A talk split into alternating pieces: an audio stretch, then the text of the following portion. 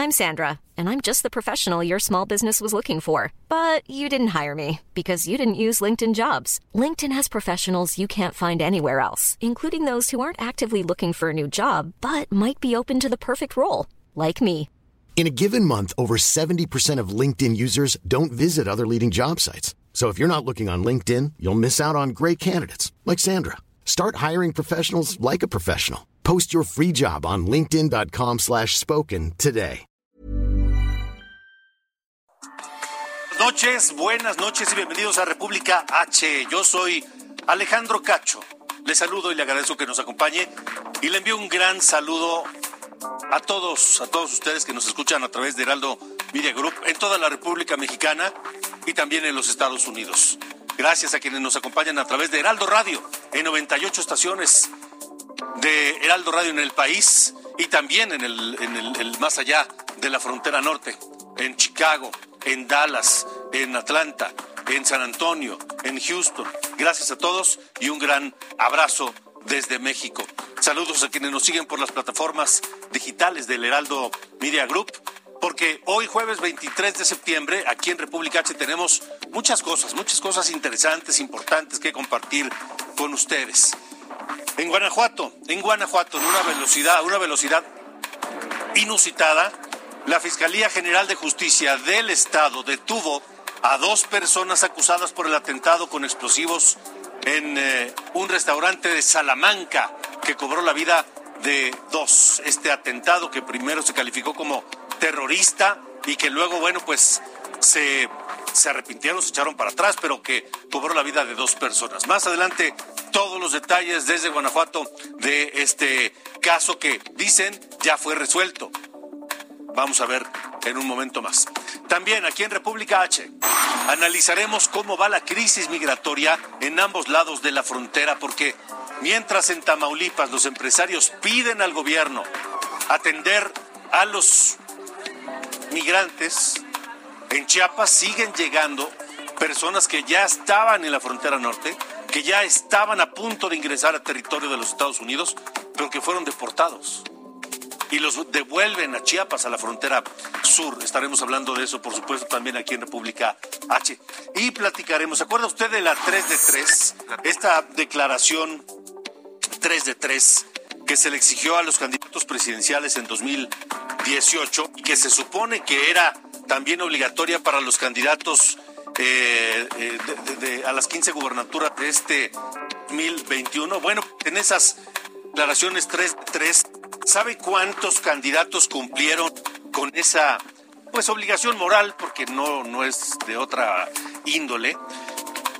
5%. Solo el 5% de los candidatos cumplió con esa declaración 3 de 3. Y ahora la idea es que para las elecciones que habrá en el año que entra, en 2022, esa declaración 3 de 3 sea obligatoria. Así que estaremos hablando con Eduardo Bojor, que es el director ejecutivo de Transparencia Mexicana, porque en los próximos días se enviará esa iniciativa de reforma al Congreso de la Unión para que en los 32 congresos de la República se haga obligatoria la 3 de 3 a los candidatos. Así que quédese con nosotros, estamos en República H, en este momento transmitiendo desde la cabina de Heraldo Radio con un enorme gusto eh, para toda la República Mexicana. 8 de la noche con 3 minutos. Yo soy Alejandro Cacho. Gracias por acompañarnos. Y comenzamos.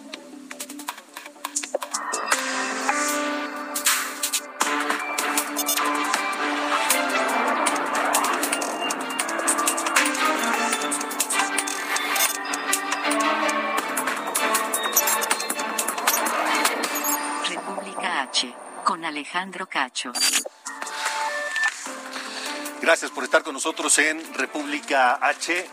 Estamos, le comentaba, en la cabina de Heraldo Radio, donde todos los días grandes voces, grandes talentos, mentes brillantes se escuchan y se comunican a través de esta frecuencia de Heraldo Radio en toda la República Mexicana.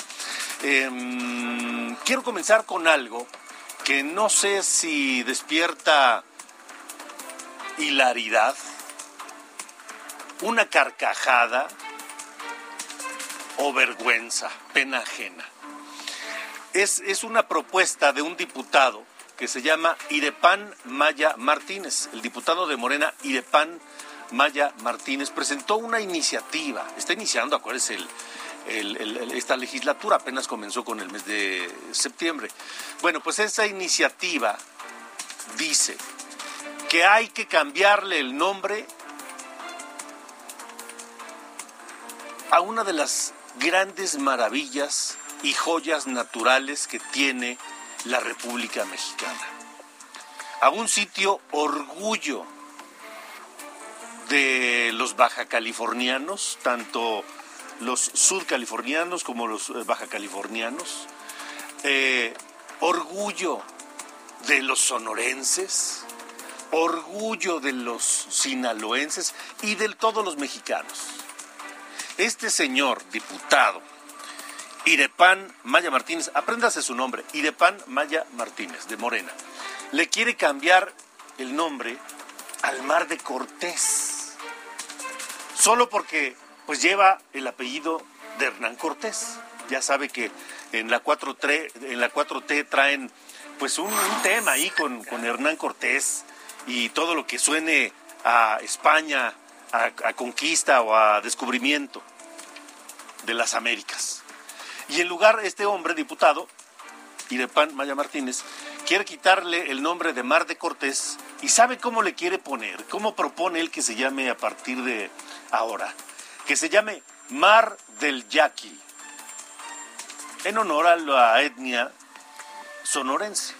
Pero le recuerdo que el Mar de Cortés no solamente hace costa, tiene litorales en Sonora, sino también en Sinaloa y también en Baja California y Baja California Sur.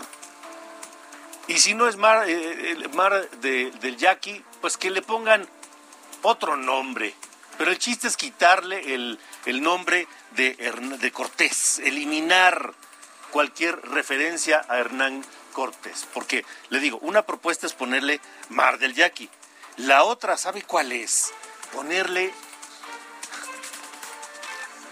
Mar Bienestar. Y no, no se ría, no se ría, es en serio le quiere poner mar bienestar al mar del, de, Cortés. A, la pecera del mundo, como algunos le llaman, que por cierto, eh, hay, una, hay, una, hay una disputa ahí entre que si se llama oficialmente Mar de Cortés o Golfo de California. De cualquier manera, este diputado le quiere cambiar el nombre. Irepan Maya Martínez. A todo esto, ¿quién es Irepan Maya Martínez? ¿Quién es este diputado que ahora se le ocurrió la brillantísima idea de ponerle Mar del Yaqui o Mar Bienestar al Golfo de California o Mar de Cortés? Este señor este, llegó por eh, la representación proporcional a ser diputado. Es decir, no hizo campaña, llegó como plurinominal. Es diputado de Morena, tiene estudios de secundaria, solo estudió hasta la secundaria. Y en su trabajo legislativo ha presentado 13 iniciativas. De esas 13 solo le han aprobado dos. Y este, este señor, Irepan Maya Martínez, adquirió notoriedad en la legislatura pasada, hace unas semanas, exactamente eh, cuando la Cámara de Diputados discutía la despenalización de la marihuana, pero no tomó notoriedad por sus eh, ideas de vanguardia, por sus ejemplos eh, acerca de lo que es o representa la despenalización de la marihuana y su uso para, para fines lúdicos. No, no, no, no, no, no, no, no, no tomó notoriedad por eso, sino porque se preparó pues un cigarro de marihuana, un churro de marihuana, un porro, como le dicen en algunos momentos, en algunos lugares, eh, justo cuando él estaba utilizando la máxima tribuna de la Cámara de Diputados. Y estaba tratando de dar una cátedra de moral más bien moralina, hablando de pues quienes se asustan por el consumo de la marihuana y que este, los conservadores y demás, mientras se preparaba el churro de marihuana. Este fue aquel momento en la Cámara de Diputados y es este mismo legislador, Irepan Maya Martínez, quien ahora propone cambiarle el nombre al Mar de Cortés. Muchos han venido aquí con su toquecito, yo me lo estoy preparando aquí.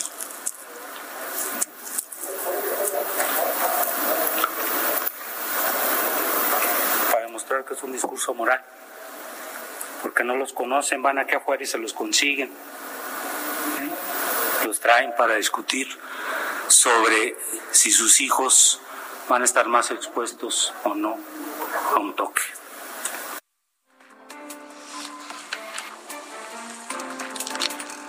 Así que, ¿cómo lo ve? ¿Cómo lo ve a este señor que, insisto, tomó notoriedad por eso? No por sus ideas vanguardistas, no por sus propuestas de, inteligentes, no.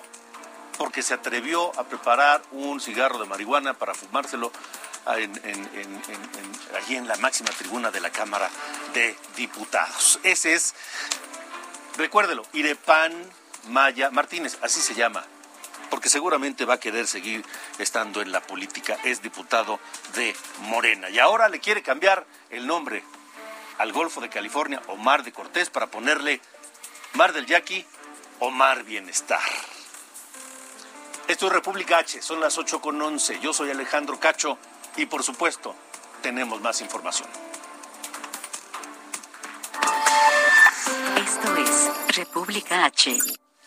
Cambiemos de tema, cambiemos de tema porque la noticia hoy se dio en Guanajuato, donde el gobernador confirmó la captura de los presuntos autores intelectuales y materiales del ataque con bomba que le reportamos el domingo pasado en Salamanca y que dejó dos muertos y cinco personas heridas.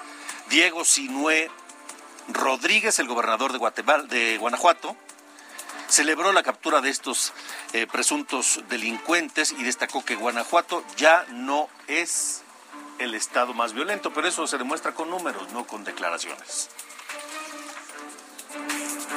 Vamos contigo, Gabriela Montejano. Tienes los eh, detalles de esta conferencia de prensa allá en Guanajuato. Te escuchamos. Hola, ¿qué tal, Alejandro? Auditorio, muy buenas noches. Pues fue una pareja que presuntamente tenía diferencias por negocios millonarios con el propietario del restaurante Barra 1604, la que envió el regalo bomba a Salamanca. Georgina y Eduardo salieron del municipio de Cortázar en taxi para entregar el paquete a los mensajeros que lo entregaron en el restaurante. El fiscal general de Guanajuato, Carlos Amarripa Aguirre, informó este jueves en una rueda de prensa que los dos detenidos están acusados por el homicidio calificado en agravio de dos personas y no por terrorismo. Detalló que el artefacto colocado en una caja de madera envuelta para regalo fue activado vía remota. Vamos a escuchar parte de lo que dijo el fiscal.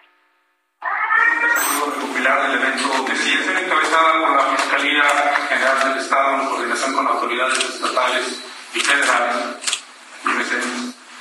se logró ubicar y capturar los que intervinieron en este hecho criminal. En el proceso de la investigación por el atentado con explosivo que ocasionó la muerte de dos personas en el restaurante Barra 1604 en la ciudad de Salamanca, la Fiscalía General del Estado, a través de la Unidad de Investigación de Homicidios, esclarece hechos a todos y logra identificar y en acciones coordinadas capturar a las dos personas involucradas que participaron en la planeación en el traslado y la elaboración del artefacto. El fiscal detalló la reconstrucción de los hechos que se logró tras revisar 600, 600 horas de videos que derivaron en la detonación de la bomba. La pareja detenida se ubicó desde que estacionaron su camioneta en calles de Cortázar, un municipio cercano a Salamanca, aquel domingo 19 de septiembre. Dejaron el vehículo estacionado y se bajaron con todo y el paquete de regalo Luego Eduardo se trasladó a la central camionera de Cortázar para tomar un taxi, regresar a la calle 5 de Mayo por la Mujer y en ese mismo vehículo trasladarse hasta la colonia Constituyentes de Salamanca. Ahí contactaron a los conductores de la motocicleta de reparto a quienes se les envía un mensaje multimedia para contratar sus servicios. Los repartidores llegaron al lugar destino aproximadamente a las 19.15 horas cumpliendo a cabalidad las instrucciones en donde se les decía que debían entregarlo al dueño del restaurante barra 1604. Los acusados de planear, elaborar y trasladar el paquete explosivo regresaron a la ciudad de Cortázar en otro taxi al punto de donde habían dejado su vehículo. De acuerdo a lo informado esta tarde, las órdenes de aprehensión en su contra fueron cumplimentadas este jueves y serán puestos a disposición de un juez acusados por el delito de homicidio calificado y, y por homicidio en grado de tentativa por las cinco personas lesionadas. Samarripa Aguirre detalló que la pareja no es originaria de Cortázar, no tenían antecedentes delictivos y no atribuyó el ataque a grupos del crimen organizado, ya que fue por una sociedad fallida entre particulares. De acuerdo a lo que dijo, habían invertido inicialmente para eh, arrancar el negocio del restaurante millones de pesos, no especificó cuántos, pero dijo que el rompimiento de esta sociedad fue lo que derivó el que ellos quisieran asesinar al propietario del restaurante. Este es mi reporte desde Guanajuato, Alejandro. Vaya, vaya, vaya. Esa es la versión oficial. Eh, ¿Hay ya declaraciones de estos eh, detenidos, de los presuntos responsables del atentado? No, no, no. Ellos no declararon, incluso en la rueda de prensa solo mostraron imágenes no no presentaron denuncia y bueno en este momento estarán puestos a disposición del juez lo que dijo el fiscal Carlos Amarripa pues es que tienen todos los elementos para poder establecer que fue un asunto personal directo contra el dueño del restaurante por los negocios fallidos y no porque fuera un acto de terrorismo. Vaya, bueno, pues eh, seguiremos atentos. Eh, sería bueno conocer si eh, cuáles son las declaraciones oficiales de estos detenidos, porque una puede ser la versión de las autoridades y quién sabe si eso lo confirmen los presuntos responsables a la hora de, de hacer declaraciones. Estaremos muy pendientes. Gabriela, gracias por tu reporte. Muy buenas noches. Hasta luego, buenas noches. Gabriela Montejano, eh, corresponsal de Heraldo Media Group allá en Guanajuato. Son las 8.16, esto es República H. Estamos transmitiendo para todo el país y para el sur de los Estados Unidos a través de Heraldo Media Group. Un saludo a todos ustedes. Vamos a una revisión de lo que ha ocurrido con la pandemia de COVID en las últimas 24 horas. De acuerdo con la Secretaría de Salud, en las últimas 24 horas se registraron 11.808 nuevos contagios, así como 748 defunciones por coronavirus en México. Colima volvió a registrar máximo de fallecimientos por COVID. La Secretaría de Salud reportó 1.999 muertes en lo que va de la pandemia, así como la saturación de hospitales. Los contagios son principalmente en personas no vacunadas. La gobernadora de Tlaxcala suspendió la Feria Estatal 2021. La decisión de Lorena Cuellar tiene como objetivo contener los contagios de COVID-19. Aceptó que estas actividades reactivan la economía, pero no pondrá en riesgo a los ciudadanos. En Baja California Sur, solo el 1% de estudiantes regresó a clases presenciales. Además, la mayoría de los planteles no se encuentra en condiciones para recibir a los alumnos. Así lo consideró la secretaria de Educación en el Estado. En Nayarit serán vacunados contra coronavirus 12 menores de edad vía amparo. Fueron 21 los que solicitaron la dosis, pero no a todos se les ha concedido. Ser inmunizados siempre y cuando acrediten la valoración médica. Esto es República H. Bueno, hablemos de la tragedia en el Chiquihuite, porque pues ya fueron rescatados todos los cuerpos que se encontraban desaparecidos, ya no hay restos de personas ahí debajo de todas esas toneladas, pero sigue habiendo secuelas y las secuelas son las personas afectadas, las familias que lo perdieron todo e incluso aquellas que por su seguridad tienen o, tuvieron que abandonar sus casas.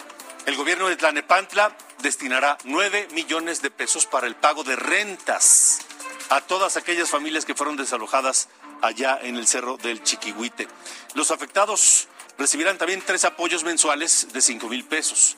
Según las autoridades locales, 178 inmuebles están en la zona de riesgo de derrumbes allá en las faldas del Chiquihuite, al norte del Valle de México. Y el presidente municipal de Zapopan, Pablo Lemus, pidió al presidente López Obrador que apoye a las más de 80 familias que viven en el cauce del arroyo El Seco y que resultaron afectadas por las lluvias. Lemus hizo esta solicitud en su cuenta de Twitter luego de conocer que el gobierno federal apoyará a los, a los, a los damnificados por el deslave en el cerro del Chiquihuite.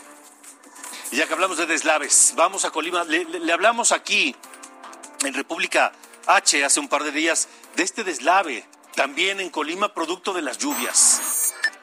Un deslave en una carretera que dejó dos personas muertas. Bueno, de acuerdo con expertos, una falla geológica causó dos derrumbes sobre la carretera Villa de Álvarez Minatitlán. Según las autoridades, esta falla siempre ha existido, pero se encontraba estable.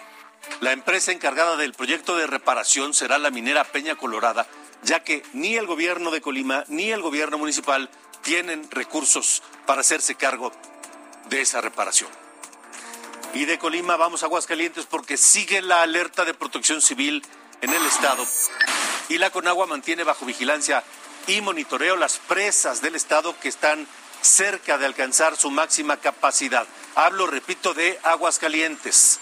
Por ello mismo, las autoridades exhortaron a la población a extremar precauciones y ser cuidadosos si se encuentran en las inmediaciones de algunas, alguna de las presas allá en Aguascalientes que están cerca, cerca ya de ser rebasadas y de comenzar a soltar agua.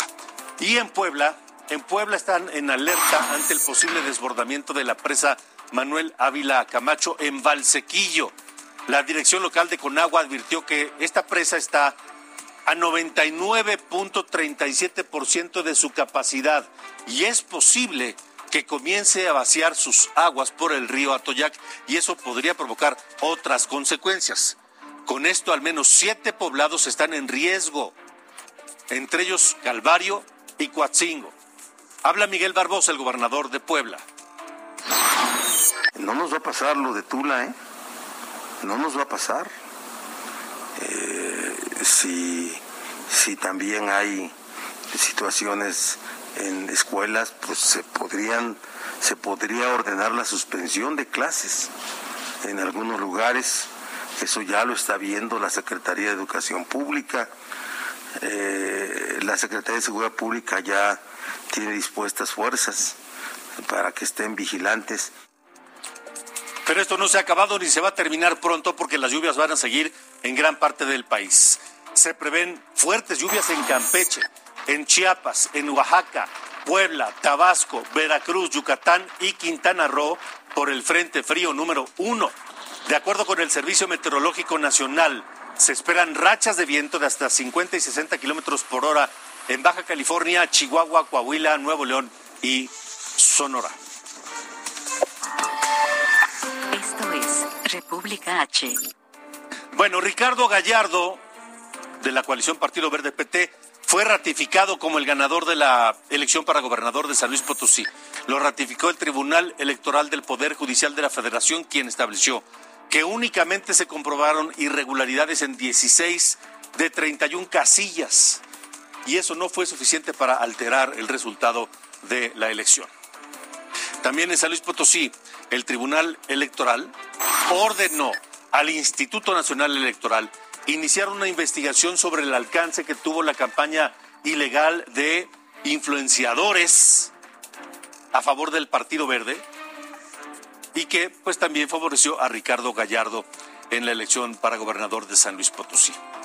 Y seguimos allá en San Luis Potosí porque ante las manifestaciones de burócratas y taxistas, habitantes en la capital, en San Luis Potosí ciudad, eh, pues eh, se han visto alteradas las vidas de todos ellos. Y Ricardo Gallardo, el gobernador del estado, el gobernador electo que por cierto está por asumir la gubernatura, está por protestar el cargo el próximo domingo, habló del caso y dijo que parecía que en el estado no hubiera autoridades y que y ofreció a los inconformes abrir el diálogo. Dijo que también aplicará el Estado de Derecho. Habla Ricardo Gallardo, el gobernador electo de San Luis Potosí. Ustedes vieron el caos que se ha vuelto San Luis Potosí. Pareciera que no hay poderes, pareciera que no hay gobernadores, pareciera que no hay autoridades. Vamos a hacer valer también el derecho en San Luis Potosí, que está eh, por encima de, de, cualquier tema político o de cualquier manifestación. Está el bien común de más de tres millones de potosinas y potosinos. Mire, son las 8.24, vamos a ir a una pausa, estamos en República H, pero no se despegue porque tenemos todavía varias cosas importantes. Hablábamos de Puebla y la situación de las lluvias y las presas que están a punto de desbordarse, pero lo que se le desbordó en Puebla, a una diputada fueron los problemas legales porque la encontraron a ella y a su marido con un arsenal. Pero además el marido tiene cuentas, tiene ya una, una historia no muy, no muy eh, recomendable.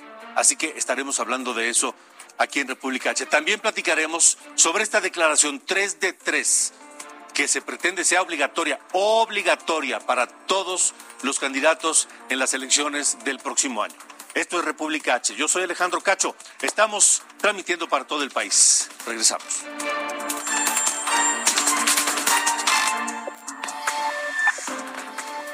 Continuamos. República H con Alejandro Cacho.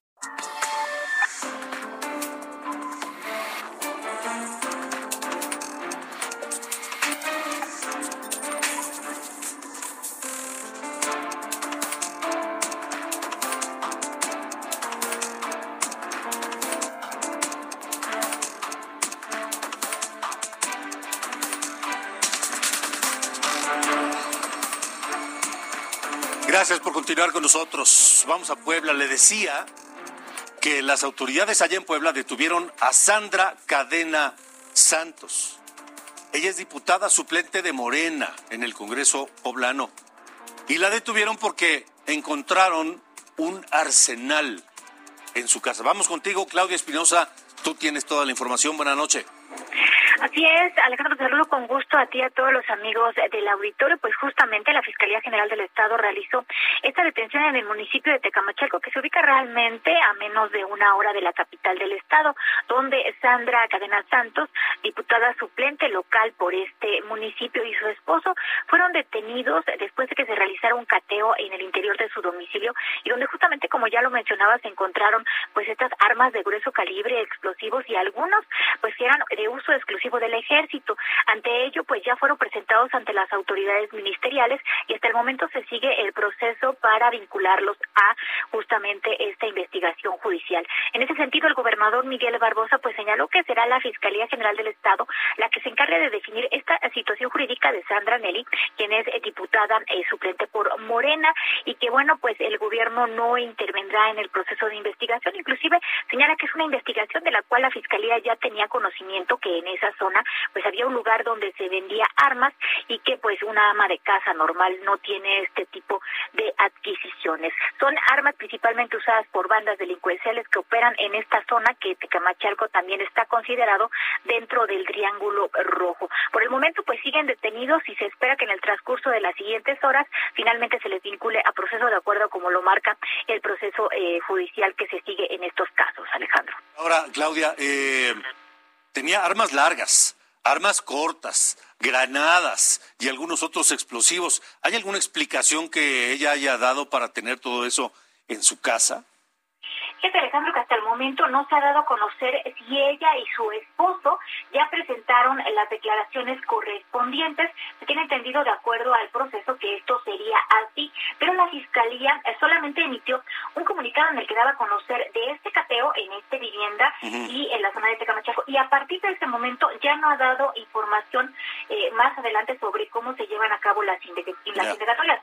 Será en el transcurso de estos días cuando tengan que confirmar efectivamente si fueron vinculados a proceso, pero de acuerdo a la investigación, pues fueron prácticamente eh, detenidos en su hogar con todos estos elementos que prueban el acto ilícito. Ahora, la, el cateo para la casa de esta diputada de Morena allá en Puebla fue buscando armas. El operativo fue realizado por actividades ilícitas relacionadas con bandas delincuenciales y ya dentro del cateo se encontraron pues todo este arsenal y obviamente pues ya se les está fincando este nuevo eh, delito que inclusive pues es de carácter federal por el tipo de armas que algunas son de uso exclusivo del Ejército Nacional. Ahora, lo que sabemos también es que el esposo de, de esta diputada Sandra Cadena eh, es ex policía y tiene algunos algún historial no muy recomendable también. Hay una investigación que se sigue. Hay que recordar que en esta zona de Tecamachaco desde hace ya algunos años se ha cambiado de manera constante prácticamente a todos los cuerpos policíacos. Se ha descubierto, no solamente en estos municipios del denominado Triángulo Rojo, sino en algunos otros, esta vinculación justamente con las bandas delincuenciales y por ahí también hay una línea de investigación. Sin embargo, bueno, pues la Fiscalía hasta el momento no ha revelado más datos que la información sobre el cateo en el cual estas dos personas fueron detenidas. Pues pues ojalá lo, lo den a conocer, porque no vaya a ser que porque es de Morena esta diputada, pues este nadie vio, nadie sabe, nadie supo, ya no digan nada y, y, y, y ya no pasó nada, ¿no? Vamos a Pues esperar. estar- estaremos muy pendientes. Tendrán que darlo a conocer de acuerdo al proceso, en más tardar mañana por las 32 horas en caso de que pidieran alguna ampliación de término su abogado defensor, si es o no vinculado al proceso, y estaremos obviamente muy al tanto de qué da a conocer la Fiscalía General aquí en Puebla. De acuerdo. Claudio Espinosa, gracias. Muy buena noche. Gracias, buenas noches. Son las 8.34. Gracias por estar aquí en República H. La Confederación Autónoma de Trabajadores y Empleados de México ganó el recuento de votos para elegir la representación sindical en tres plantas de la empresa Nissan en Aguascalientes, algo similar a lo que ocurrió en Guanajuato. Y con ello, pues ya la organización de el senador Pedro Aces se quedó con el contrato colectivo y dejó fuera a la CTM. El compromiso que yo hice de hablar con la empresa para que todos aquellos que fueron despedidos injustificadamente se les regrese a su fuente de labor.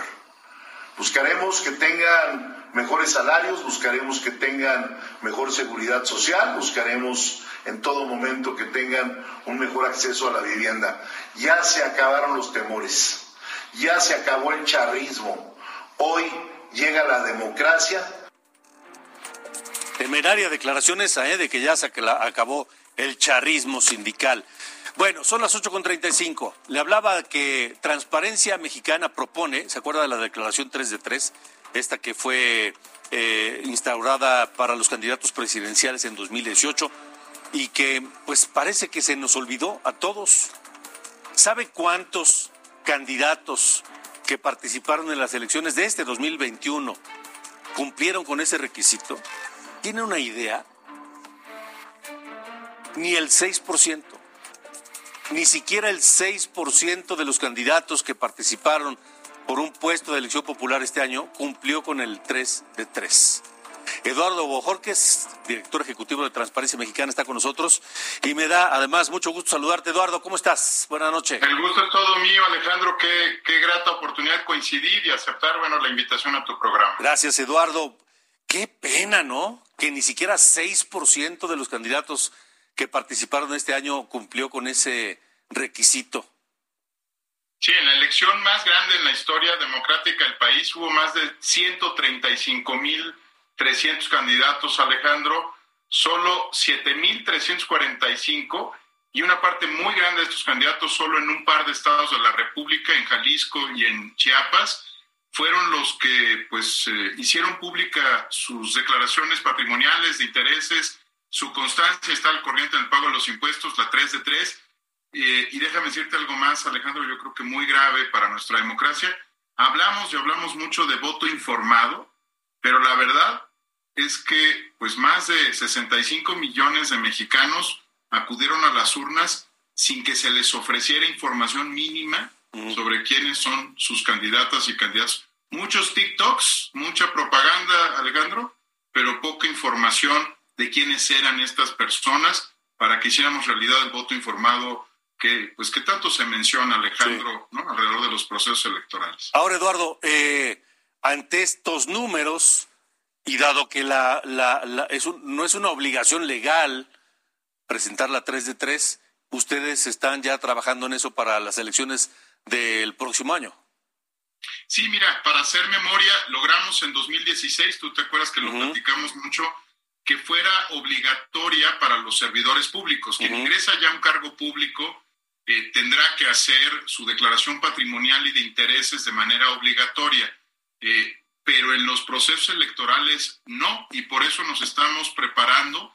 Eh, el próximo año hay elecciones en Durango, en Hidalgo, en Oaxaca, y queremos asegurarnos ¿no? de que eh, pues sea una obligación de ley, que no sea un tema eh, voluntario o optativo para los candidatos, y que esta, como otros instrumentos o declaraciones, también estuvo, por ejemplo, ahora la 3 de 3 contra la violencia de género a las mujeres, en fin, que se conviertan en obligaciones para quien quiera eh, ser candidato. Déjame agregarle un componente más, Alejandro, muy delicado.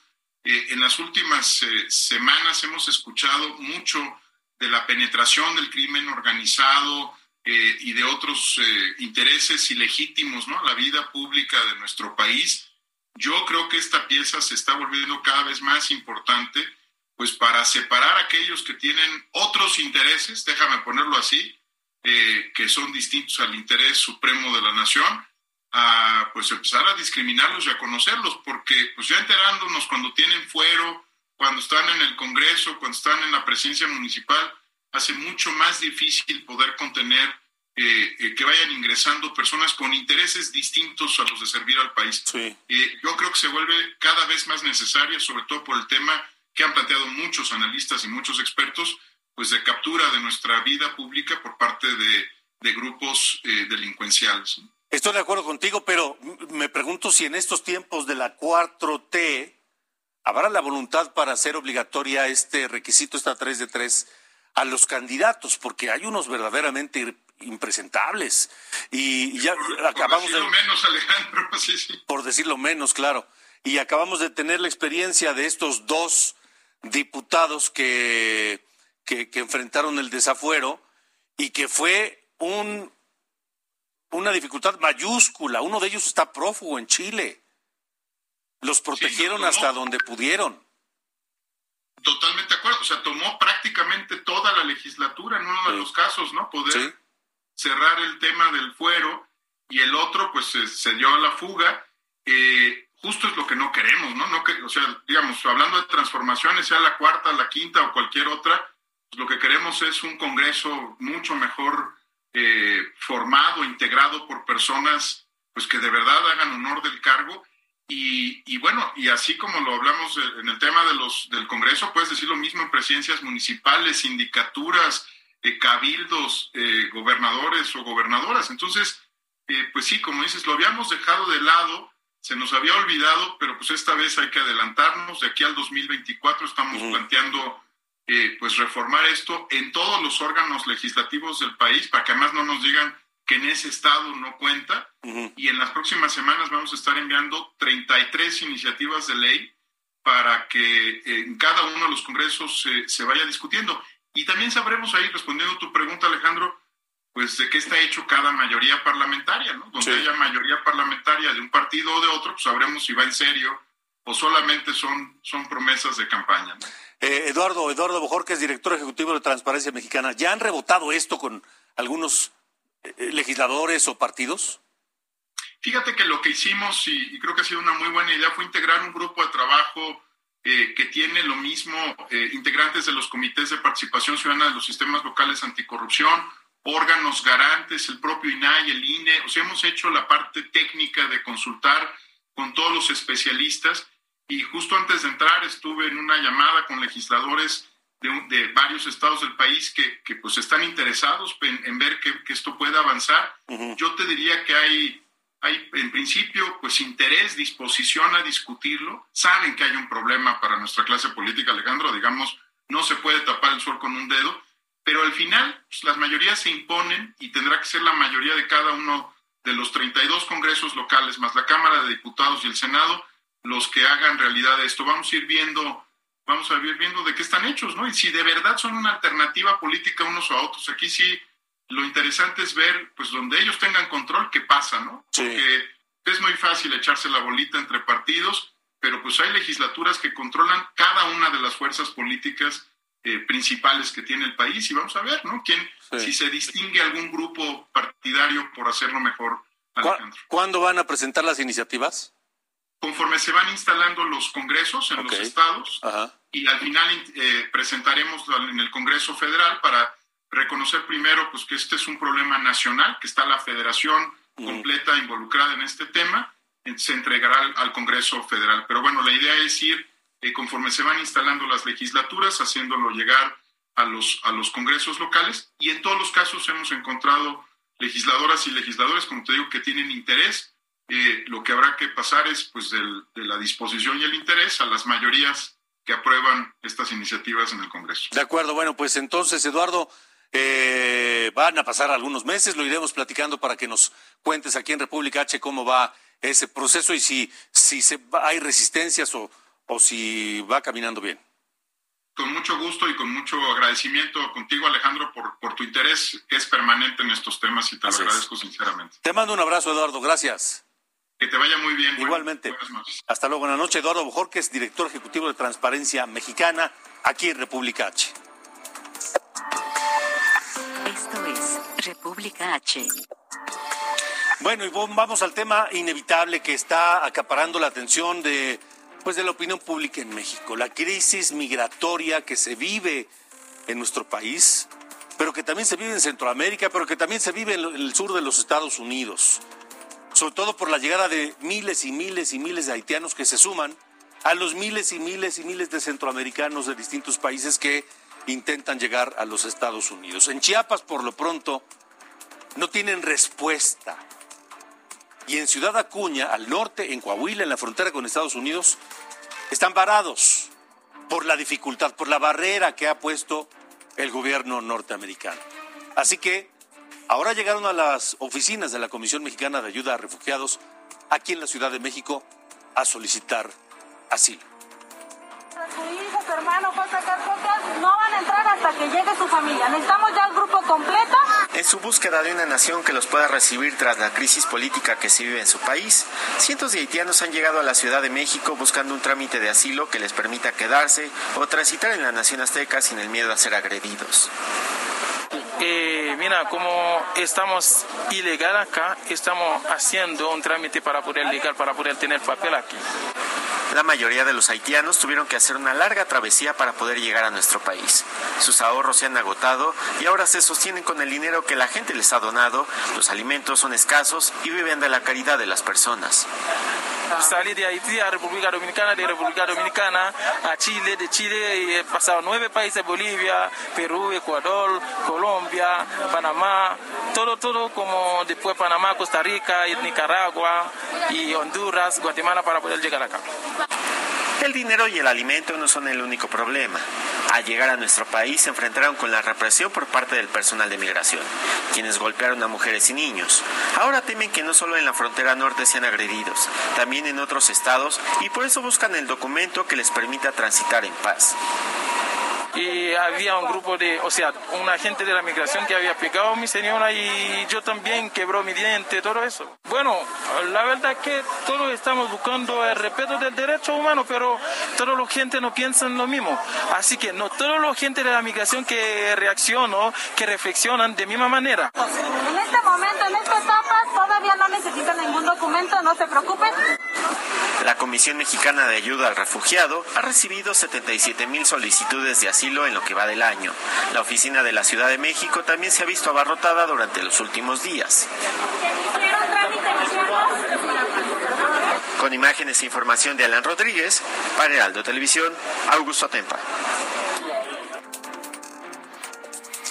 Así la situación. En Chiapas, el Instituto Nacional de Migración pidió a los transportistas que que no le den servicio a los indocumentados, a los migrantes, para evitar ese flujo enorme que atraviesa todo el país hacia el norte, hacia la frontera norte. Vamos precisamente a Chiapas. Allá está José Eduardo Torres, corresponsal de Heraldo Media Group, quien eh, ha seguido muy de cerca desde el primer momento toda esta situación y crisis humanitaria de los migrantes. José Eduardo, ¿cómo te va? Buenas noches. Alejandro, buenas noches. Qué gusto saludarte noche de jueves. Y bueno, mientras los reflectores están puestos en estos momentos en el norte del país, en Ciudad Acuña, y con esas imágenes tan impactantes que hemos visto de la patrulla fronteriza a caballo deteniendo a cientos de haitianos, en la frontera sur el Instituto Nacional de Migración está aprovechando para deportar a cientos y cientos de centroamericanos desde distintas ciudades de la frontera norte como Reynosa, como Hermosillo, incluso los viajes que cotidianamente han estado llegando desde McAllen, Texas, hasta esta frontera sur al Aeropuerto Internacional de Tapachula. Y es que Alejandro, en las últimas horas, solamente ayer de un vuelo pasamos a tres vuelos diarios con centroamericanos que están siendo deportados y expulsados por la frontera sur hacia territorio guatemalteco. Hoy, este jueves, llegaron dos vuelos en el horario de la mañana y uno cerca de las 3.30 de la tarde que también descendió con cientos de centroamericanos hacia la frontera sur y en consecuencia a Guatemala. Es decir, las deportaciones se han acelerado de forma masiva y con vuelos a cualquier hora del día para llegar a la frontera sur y sacar cuanto antes del país, sacar cuanto antes de México al mayor número de centroamericanos y de migrantes que se pueda.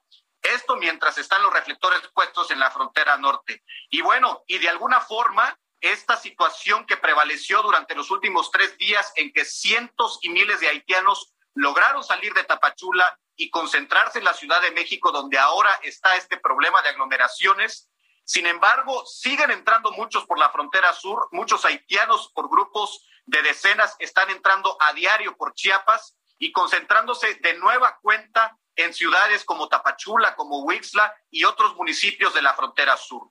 La situación sigue igual de crítica, Alejandro, porque pese a que se ha hablado que ya se desahogó Tapachula, que esta situación pues ya se calmó, estos migrantes van a seguir llegando en las próximas horas pese a lo que está ocurriendo en la frontera norte y en el centro del país ahora, donde están buscando estas peticiones de refugio que se las otorgue la Comisión Mexicana de Ayuda a Refugiados. Por lo pronto, aquí en la frontera sur, las autoridades migratorias han determinado y exhortado a los transportistas de autobuses que viajan a la Ciudad de México que no vendan boletos haitianos o a centroamericanos que busquen llegar al centro del país o a la frontera norte. Hasta el momento no se ha desplegado ningún operativo, pero sí este exhorto que se ha hecho a los empresarios del ramo del transporte para que eviten a toda costa vender los boletos y la respuesta por parte del gremio transportista ha sido nos vamos a acatar y a poner del lado del gobierno mexicano y vamos a dejar de vender estos boletos para la comunidad extranjera. Mientras tanto, las deportaciones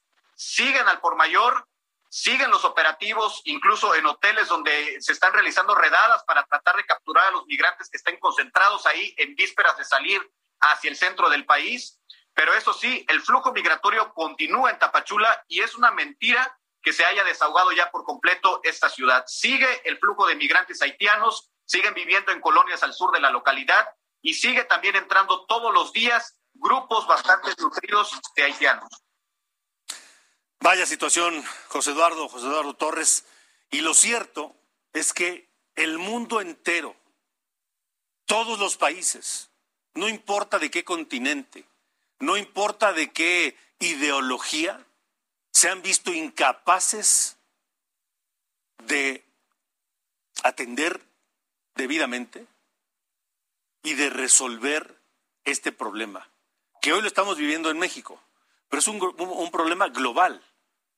El problema de las grandes migraciones se vive en Asia, se vive en los límites de Asia y Europa, se vive en los límites de África y Europa, se vive de América hacia Europa, se vive en el propio continente americano. Es decir, es un problema global, es un fenómeno global que todos, ningún país del mundo, ninguno, ha sido capaz de resolver, de atender de la mejor manera posible. Algunos mejor que otros, y en el caso mexicano, digamos, de una manera bastante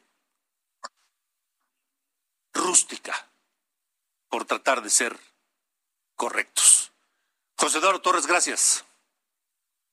Pendientes, Alejandro, con esta historia que parece no tener final. Pendientes aquí en la frontera Y mire, es que hay quien cree que es muy fácil. Hay quien cree que con tener voluntad es suficiente, pero no. Y una muestra de esto que le estoy diciendo ocurrió el 18 de octubre del año 2018.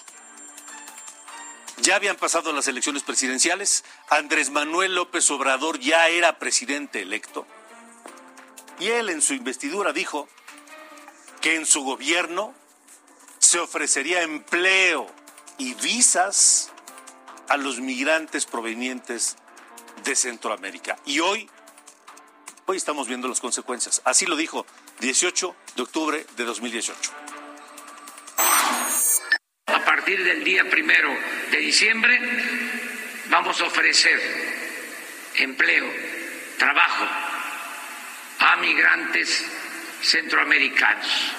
Ese es un plan que tenemos, que el que quiera trabajar en nuestro país va a tener apoyo, va a tener una visa de trabajo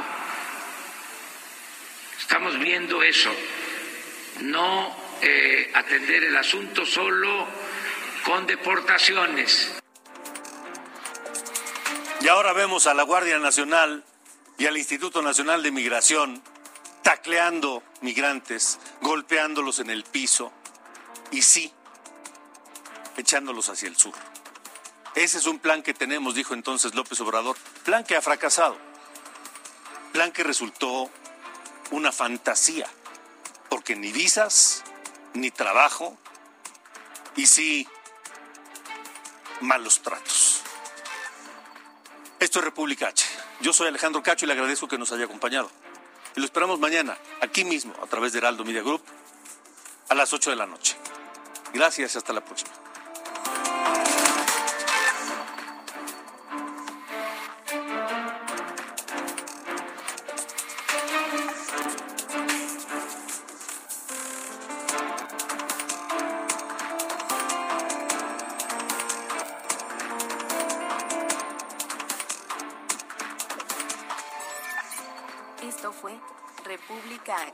Alejandro Cacho.